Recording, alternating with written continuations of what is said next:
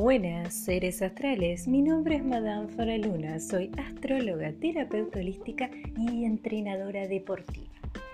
El día de hoy vamos a hablar de los hábitos saludables, la conexión emocional y, por supuesto, cómo sacar nuestra mejor versión.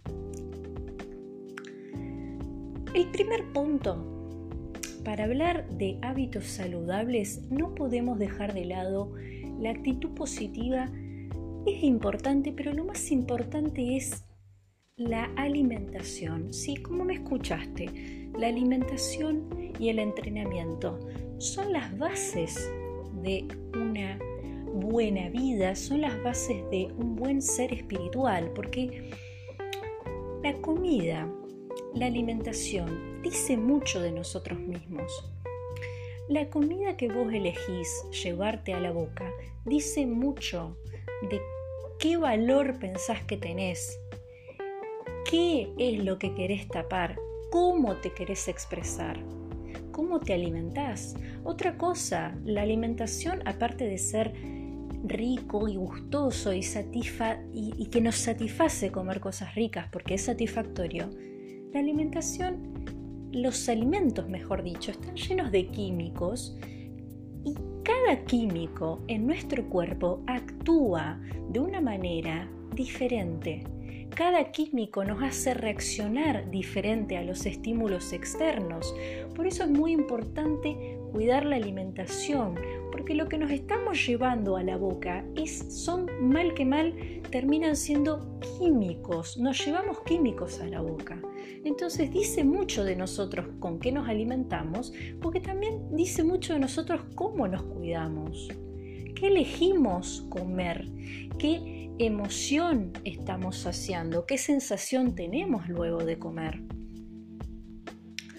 Nunca va a ser lo mismo una buena nutrición, una buena alimentación que nos llena de energía y nos llena de ganas de hacer cosas y nos llena de pensamientos positivos que una alimentación escasa en nutrición.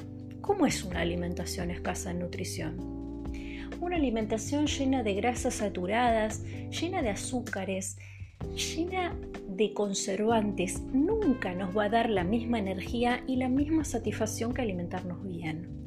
¿O no han visto que las personas que se alimentan mal son muy sedentarias, siempre están cansadas, siempre están hinchadas, nunca tienen ganas de hacer nada? Eso tiene que ver mucho con la alimentación y con el funcionamiento del cerebro también. Porque cuando uno se alimenta bien, el cerebro está activo. Las personas que se alimentan mal tienen un cerebro muy, pero muy inactivo. Empiezan a tener problemas de concentración, empiezan a tener problemas para responder a los estímulos cotidianos, empiezan a tener muchísimos problemas. Ahora, ¿cómo podemos conectar este tema de la buena alimentación con un buen funcionamiento emocional, con un, buen ser, tu mejor versión, un buen ser espiritual. Toma aire, sentate y escucha lo que te voy a decir. Las emociones, las emociones, a diferencia de lo que nos gusta pensar, no son sentimientos. Los sentimientos son respuestas causales de las emociones. Es decir, son respuestas vivenciales. ¿no? Los sentimientos son respuestas mentales, respuestas intelectuales de las vivencias. Podemos decir que los sentimientos son invenciones personales inclusive. Las emociones son biológicas. Las emociones son sustancias químicas del cerebro. ¿A poco no sabías que las emociones son sustancias químicas del cerebro? Entonces, emociones tenemos todos, sentimientos también, pero las emociones son más biológicas, son inevitables. Todo el mundo responde de manera emocional porque todo el mundo está lleno de químicos y receptores en nuestro cerebro. Ahora los sentimientos vienen a ser interpretaciones de esta emoción. Entonces, ¿qué pasa cuando mi alimentación o mi forma de ver la vida es mala? lo que sucede es que mis emociones empiezan a funcionar de manera, vamos a decir equívoca, pero empiezan a funcionar de mala manera, empiezan a funcionar mal, empiezan a, a funcionar de manera trastornada, empiezan a funcionar muy mal. Entonces, en un organismo que las funciones cerebrales y las emociones no funcionan bien, todo no funciona bien. Y acá empiezan a aparecer las enfermedades. Por eso siempre decimos y se dice más que nada en el plano holístico o en el plano esotérico que las enfermedades no existen. Y acá no estamos hablando de que las enfermedades no existan como tales, que no sean síntomas, que no sean manifestaciones, sino que no existen en el sentido de que para que algo exista tiene que ser creado. Y las enfermedades son manifestaciones de nuestro inconsciente, son manifestaciones no procesadas de nuestro inconsciente. Vamos a, a tratar de dar un ejemplo acá. Siguiendo con la línea de que las emociones son sustancias químicas del cerebro, ¿qué pasa si nosotros estamos todo el tiempo con pensamientos repetitivos negativos o nos alimentamos mal? Lógicamente los químicos del cuerpo y principalmente los del cerebro empiezan a funcionar de una manera disfuncional o no como deberían funcionar.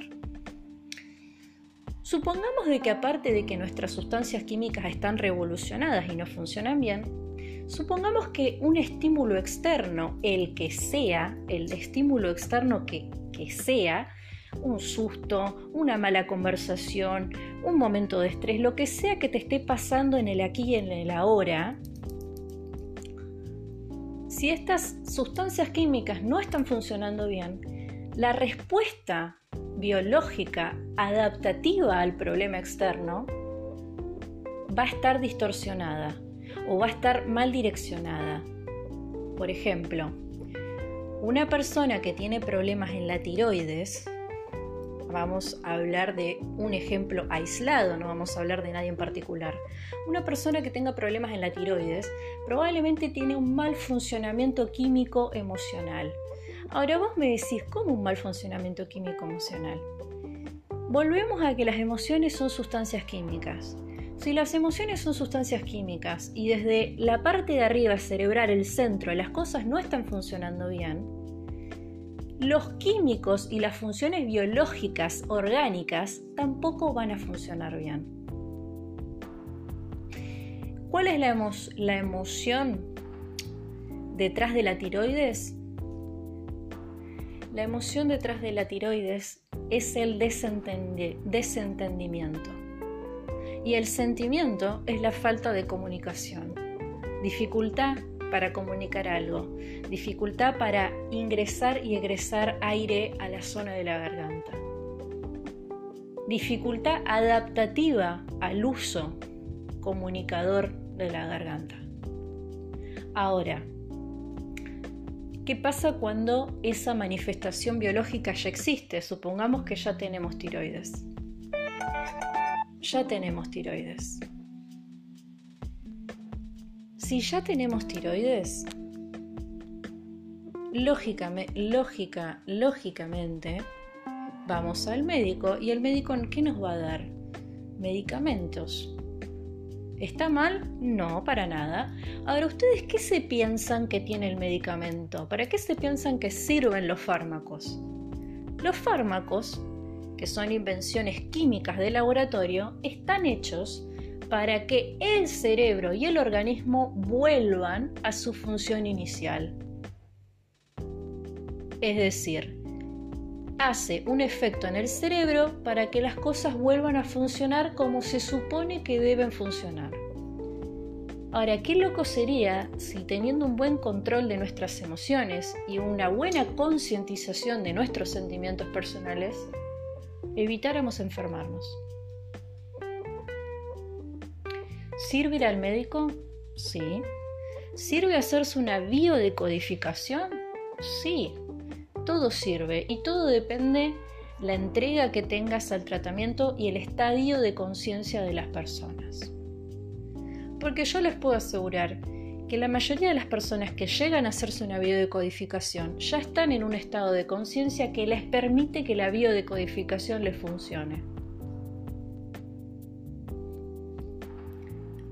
Hay una sustancia muy particular en el cerebro, una hormonas en realidad, que es la que hace que las cosas nos den o no nos den resultado. Pero eso ya va a ser tema para otro podcast.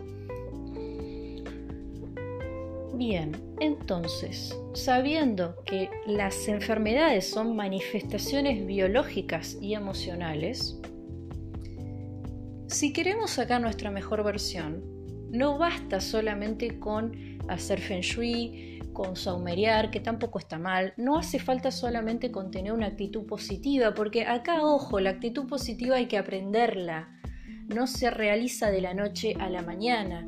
Recuerden que el cerebro se acostumbra a hacer las cosas de una manera. Si vos estás acostumbrado a tener o acostumbrada a tener pensamientos negativos todo el día, al cerebro le va a costar desacostumbrarse y cambiar el hábito. Esto ya del vamos. Ahora, el primer paso que tenés que hacer es una buena alimentación, porque una buena alimentación es la base de un buen funcionamiento emocional. Otra cosa a tener en cuenta las azúcares y las grasas saturadas convierten al cerebro en adicto. Sí, convierten al cerebro en adicto a estas sustancias, a sentir que no pueden vivir sin estas sustancias. El tema del ejercicio, que todavía no lo tocamos, para las personas que no estén interiorizadas con el ejercicio, el ejercicio, aparte de aumentar nuestra capacidad cardio y aparte de mejorar nuestra respiración, también ayuda a que nuestro sistema inmunológico, es decir, el que evita que te enfermes, funcione bien. Y cuando hacemos ejercicio liberamos endorfinas. Estas endorfinas son las que se encargan de darnos sentimiento de satisfacción, sentimiento de felicidad. Entonces, si una buena alimentación ayuda al funcionamiento cerebral, emocional. Si una, un buen ejercicio de actividad física, porque acá nadie les está pidiendo que se pongan a entrenar cuán Usain Bolt o cuán, no sé, Mac Tyson. Nadie les está pidiendo que sean atletas que entrenan 8 o 9 horas por día, pero con tan solo 30 minutos semanales podés cambiar el funcionamiento de todo tu organismo. Otra cosa que también juega un papel muy importante en el deporte es la masa muscular. Y acá no estamos hablando de que sean personas con super tonicidad muscular, super herculeanas, sino que estamos hablando del músculo. El músculo cumple una función principal que es proteger a los órganos internos del cuerpo. Esa es la función principal de los músculos. Proteger los órganos internos y ayudarnos a movernos. ¿Qué pasa cuando nosotros no hacemos ejercicio? Cuando nosotros no hacemos ejercicio, aparte de caer en el sedentarismo y aparte de no tener energía para hacer nada, lo primero que sucede es que el cuerpo, a falta de nutrientes, porque no es lo mismo comer que nutrirse, empieza a comerse el músculo.